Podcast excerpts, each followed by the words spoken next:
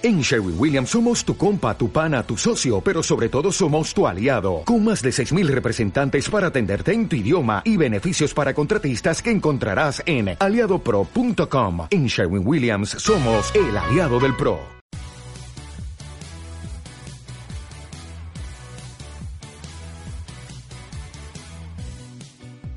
Vivimos una era fantástica, llena de pelis molonas y series entretenidas. Pero eso no era todo. Grandes programas y dibujitos, música, libros y videojuegos. Los viejos frikis nunca mueren. Un podcast sin igual, lleno de nostalgia y fricadas sin parar.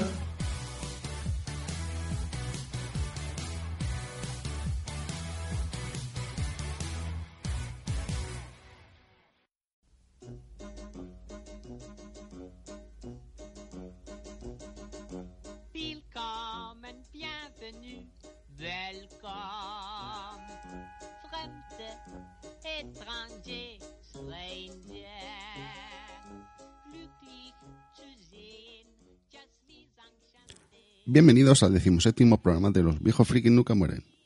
Estamos otra vez aquí desde el asilo más friki de la podcastfera y en esta ocasión, en cuando todo esto era campo, quería hablaros de una película que me encantó en mi infancia. Se trata de El vuelo del navegante.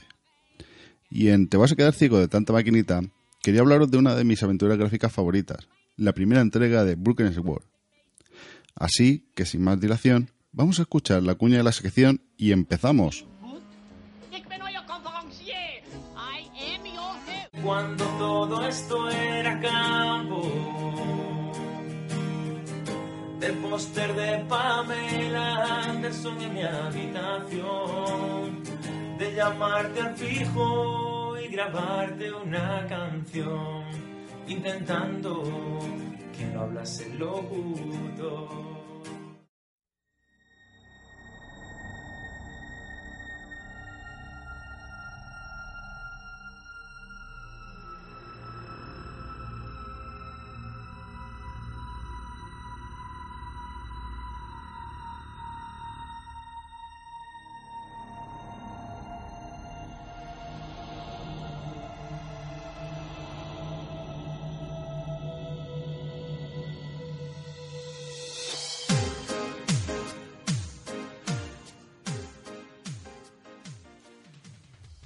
Flight of the Navigator, El vuelo del navegante en España. Es una de las películas estadounidenses de ciencia ficción de 1986, dirigida por Randall Kleiser, que recordaremos por películas como Gris, El lago azul o Un amor de verano, entre otras. El argumento de la película sería algo así. En 1978, David, un niño de 12 años, sale en busca de su hermano Jeff, pero cae por un precipicio y queda inconsciente. Unos minutos más tarde, despierta y al volver a su casa, se entera que ha pasado ocho años y que ha sido dado por desaparecido, incluso por muerto. Por si fuera poco, empieza a ser perseguido por la NASA, que sostiene que ha sido abducido. En el papel principal tenemos haciendo de David a Joy Kramer, quien no tuvo una carrera muy bollante en el mundo del cine y su película más notable fue esta. Incluso recientemente se ha conocido de él porque ha acabado en la cárcel. Para la voz en su idioma original de la nave Trix, Trimaxion o Max, tenemos a Paul Ruben, quien conocemos por interpretar a Pee Wee Herman en Osibei Gotham como el padre del pingüino. Inciso, esto no está hecho a posta, pero si en el anterior programa hablamos de una serie donde aparecía la actriz que hacía de la madre del pingüino, en esta hacemos eh, un resumen de, la, de, una película que sale el padre del pingüino. Eh, la actuación de, de Paul Rubens no la, eh, no la voy a juzgar, ya que solo la he visto en castellano.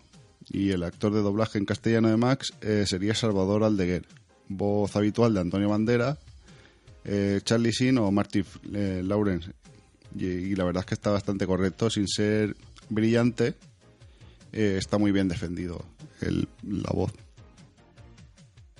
En el reparto lo que más me llamó la atención en su revisionado fue cuando salieron los créditos y me di cuenta que Caroline, la chica que trabaja en la NASA, es Sarah Jessica Parker, mm, una actriz muy conocida por Sexo en Nueva York y que está irreconocible en esta película.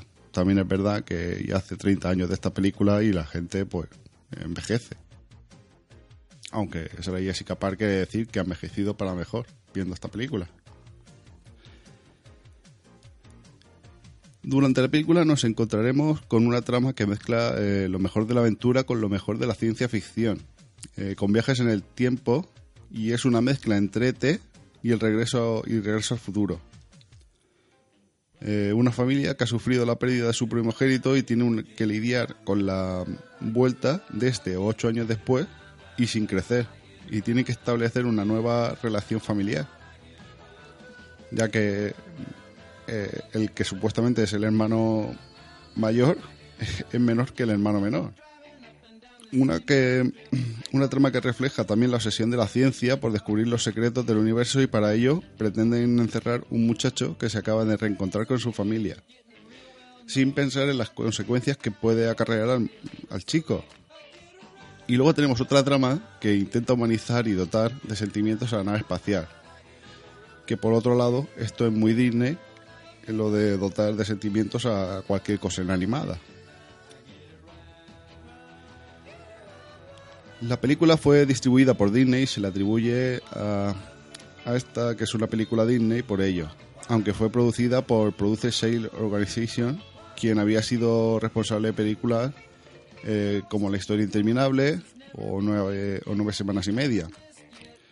Pero al darle la distribución a Disney, eh, se consideró comúnmente que la cinta fuese suya.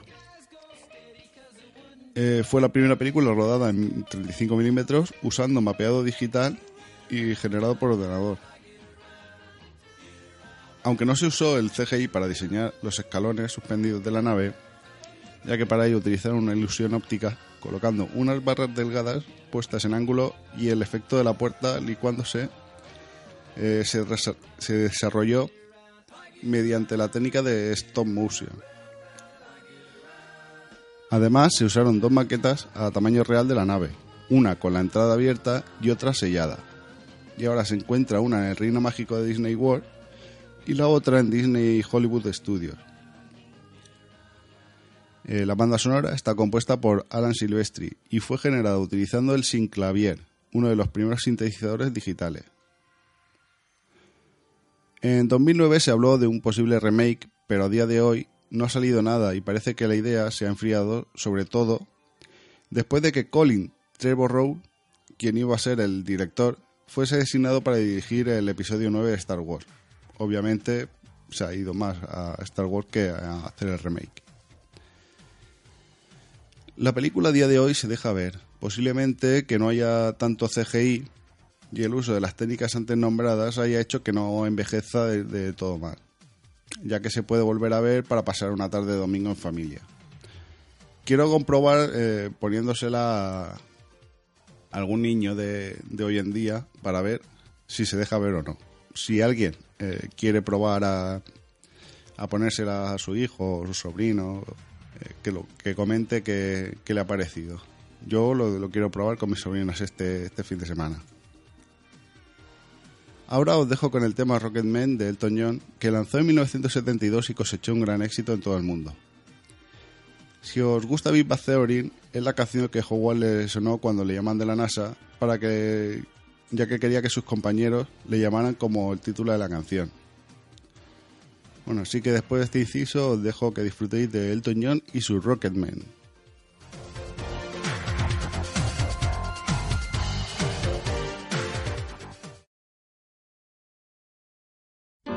packed my bags last night, pre-flight.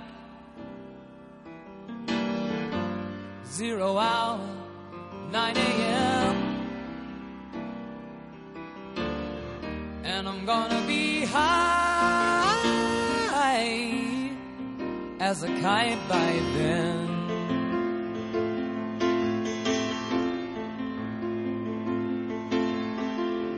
I miss the earth so much. I miss my wife. It's lonely out in space on such a timeless flight.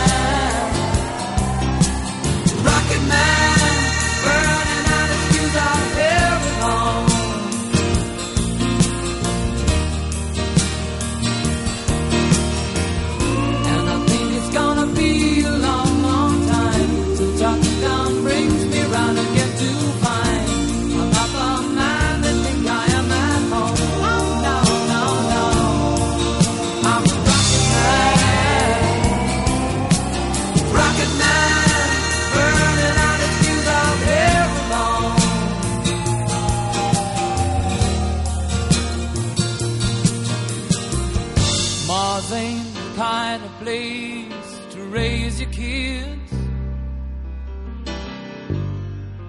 In fact, it's cold as hell. And there's no one there to raise them. If you did.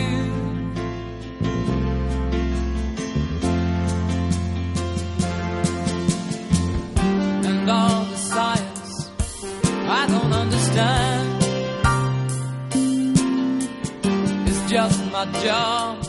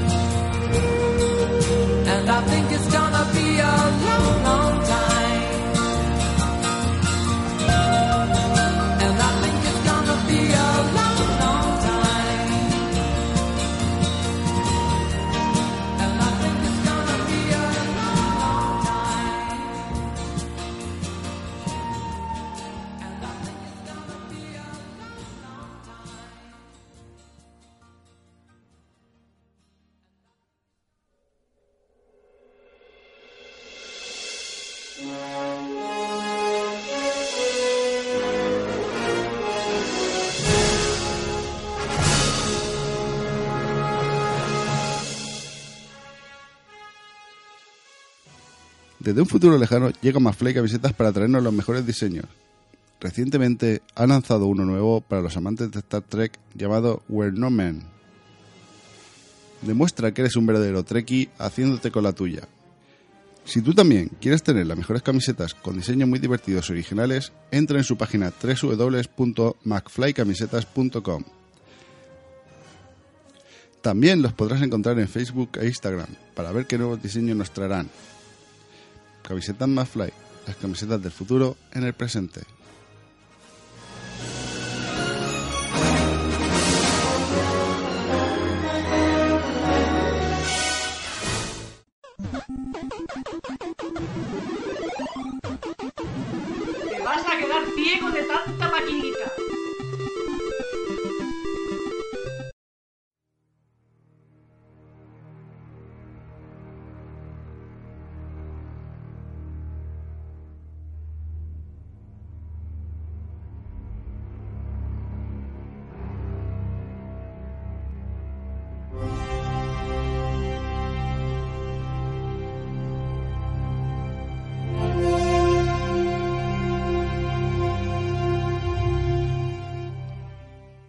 París en otoño, los últimos meses del año y el final del milenio. Tengo muchos recuerdos de la ciudad, los cafés, la música, el amor y la muerte.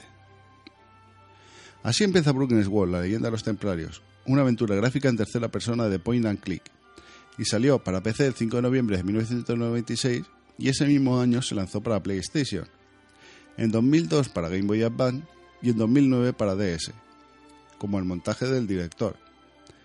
Es el primero de una saga de cinco juegos, aunque para mi gusto solo merece la pena los dos primeros. Aunque el tercero y el cuarto también está bien. El quinto ya no tanto. Eh, está dirigido por Charles Cecil y desarrollado por Revolution Software. Fue todo un éxito de la crítica y de ventas, debido a la historia y los gráficos 2D, y a día de hoy es considerado una de las mejores aventuras gráficas de todos los tiempos. La historia sería algo así. George Stobar es un abogado americano que se encuentra en un café de París cuando un payaso hace explotar el mismo local que estaba el protagonista.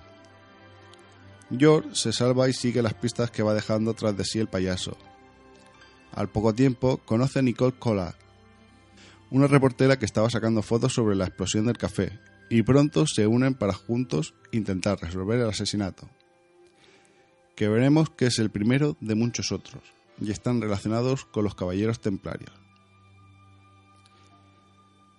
El juego consiste en resolver varios puzzles buscando objetos, usándolos e interactuando con personajes u objetos, acompañado de una trama que engancha, llena de misterio, asesinatos y contándonos la historia de los templarios. Visitando lugares emblemáticos, ya que no solo estaremos en París, donde empieza el juego, sino que además visitaremos Irlanda, Siria, España y Escocia. Además, cuenta con una banda sonora que acompaña a la perfección durante toda la historia del juego. Y cuenta con las voces de los personajes dobladas al castellano, donde tenemos una pequeña polémica. Ya que la voz en castellano del protagonista es Tomás Rubio, quien ganó mucho reconocimiento gracias a este juego, ya que lo hace bastante bien aquí. Pero a partir de ahí fue un actor de doblaje muy odiado por los jugadores y por sus compañeros de oficio, siendo acusado incluso de competencia desleal. El papel por el que más quejas obtuvo fue el de Max Payne 2, pero también por interpretar varias voces de diferentes personajes en juegos como Larry Magna Cum Laude eh, por exigencia del actor.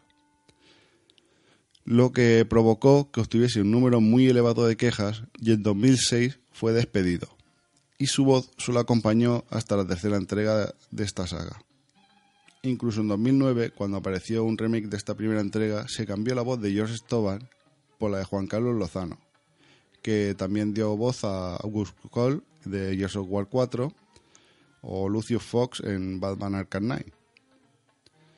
Para la voz de la protagonista Nicole Collage eh, se encargaba Esther Rodríguez, que no he encontrado así ningún papel más reseñable que al de este juego, por lo menos que yo conozca. Eh, ya digo, no, no he encontrado nada. Como había nombrado, eh, en 2009, bajo la marca Ubisoft, esta vez, sale a la venta un remake con una historia un poco más extensa, dándole más secuencias a Nicole. Incluso comienza la aventura con ella, viviendo el asesinato de un político en, en directo. También esta versión tiene imágenes tipo cómic, abriéndose ventanas que permiten visualizar las caras de los personajes que están hablando en ese momento, y un TV oculto sobre la historia de Nicole. Y se han suprimido ciertas secuencias de vídeo y la gesticulación bucal de los personajes.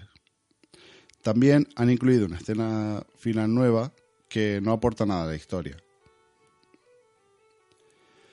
Una curiosidad del juego era que mientras lo instalabas, aparecía una pantalla con el juego Breakout para que pasaras el rato, mientras esperabas a que se instalara el juego. Que era bastante agradecer porque en aquellos momentos los juegos tardaban bastante en instalarse. Y yo esto no lo he visto creo que en ningún otro juego. En conclusión, es difícil hablar de juegos sin destripar algo, pero eso apenas he nombrado nada. Eh, cualquier amante de las aventuras gráficas de Point and Click recordará este título ya que fue uno de los mejores de su década. Aunque primero jugué este juego, cuando leí y vi la película de Código Vinci, eh, me recordaron muchísimo, porque mm, la trama es muy parecida. O sea, el, eh, estilo es muy parecido. Eh, jugar a Broken World es como si jugaras a, a un juego basado en el universo de, del Código Da Vinci. Así que si os gustó la película o el libro, seguro que os gustará este juego. En estos momentos la edición del director está a unos 5 euros en Steam y en GOG está de oferta a 1,09 hasta el 21 de junio. Teniendo en cuenta que ofrece entre 7 y 10 horas de juego, dependiendo de si te lo has pasado y te acuerdas de algunas cosillas, creo que está muy bien en proporción precio y horas de juego. Eh, os voy a explicar una cosa de, de Yayo, de Yayo Friki, y es que para mí eh, un juego que merece la pena mm, debe de estar en, proporción de horas y precio, pues más o menos a un euro, euro hora. O sea, si un juego cueste lo que te cueste, eh, te da las mismas horas de juego, es decir, si te cuesta 60, de, 60 euros, te da 60 euros de juego, yo creo que está muy bien amortizado. Si te cuesta 2 o 3 euros hora, también está bastante bien, dependiendo de la historia que tenga o, o, lo, o lo, bien que he hecho este juego. Bueno, eh, quitando el inciso este, resumiendo, es una mezcla de aventura, puzzle, con gráficos al estilo de dibujos animados y una historia adictiva que hace que de este juego un más hype. Y al rejugarlo me hacen echar de menos este género que me ha dado tantas alegrías, pero que por desgracia se está perdiendo. Aunque recientemente se ha, ha salido también un juego de, de Ron Gilbert que, que se llama Timbleweed Park y que se financió mediante Quickstarter, lo que para los nostálgicos y amantes de este género la verdad es que se agradece. Antes de terminar, eh, quería comentaros que desde la Asociación Alicantina de Podcasting, Alipod, junto con la Universidad de Alicante, eh, han organizado un curso de podcasting y bueno, os dejaré información en, en la descripción del podcast y además lo, lo pondré también en, en, las redes sociales por si a alguno le, le interesa eh, podéis, podéis apuntaros también también quería comentaros que el día 17 de junio eh, será en la Chulapod eh, la segunda edición eh, esta vez será en la Avenida de la Industria 16 en Tres Cantos. Por la mañana a las 12 será un directo de la Liga de la Justicia Gravinera. Eh, a las 13.30 la, la, Constante. A las 3 será la comida con un menú a 12 euros que está bastante bien. Y por la tarde se retoman los directos. Eh, a las 4 y media empezará Perdidos en Melmac y a las seis y media Condenados Podcast. Y luego la clausura en el Gastrobar DM 2.0. Está organizado por que Podcast y colaboran Asespod y la Asociación Podcast. Cualquiera que esté por Madrid o que quiera acercarse a Madrid, eh, creo que está ahí todo el mundo invitado para ir. Yo estaré por allí, así que si alguno quiere acercarse a saludar, eh, que venga. Llevaré chapas de los viejos frikis nunca mueren de regalo a cada uno que venga y, y, salude. Le daré una chapa y un besico en la frente. Así que dos, por uno. Y hasta aquí el podcast de esta quincena de los viejos frikis nunca mueren. Eh, antes de acabar quería comentaros que, bueno, en el anterior programa hablé de ARMS y de la beta. Y bueno, en la siguiente semana seguía la beta abierta y pude volver a jugar. Y sacaron modos nuevos como el de baloncesto, o uno que eran tres participantes y tenían que derrotar a un, a un monstruo. También había otro que era de, de, tiro al blanco. y era bastante más entretenido que la semana anterior. Eh, sus modos de juego me gustaron más. Aún así, mm, sigo pensando que, que el juego 60 euros no, no lo llega a valer. Yo sigo pensando que más de 30, 30 euros está bien para este juego. Pero veremos a ver con lo, con lo hipeador que soy con lo derrochador si no lo acabo comprando. Muchas gracias por haberme escuchado. Recuerdo que podéis seguirme y comentar a través de la página de Facebook con el mismo nombre del podcast, en Twitter como arroba yayofriki o a través del blog www.yayofriki.com. También podéis ver los vídeos que hemos subido mi sobrina y yo en nuestro canal de YouTube. También deciros que eh, si queréis añadirnos eh, para jugar con nosotros, en, tanto en Switch como en PlayStation, eh, podéis dejar algún mensaje privado y os añadiremos a, la consola y para poder jugar alguna partida. Bueno, además también podéis escuchar el podcast en Radio Post Castellano, iVoox e iTunes, donde además de dejar reseña, podéis darle me gusta a puntuar con estrellas, que os lo agradecería para ayudarme a darme cuenta en qué fallo y en qué puedo mejorar. Además, las estrellas y los me gusta siempre alegran a todo el mundo. Eh, acepto todo tipo de críticas y comentarios siempre que sean constructivos. Claro está. Además, también podéis escribir en el mail viejofrikis.gmail.com Gracias de nuevo por llegar hasta aquí y volveré dentro de 15 días. Hasta entonces, que la nostalgia friki os acompañe.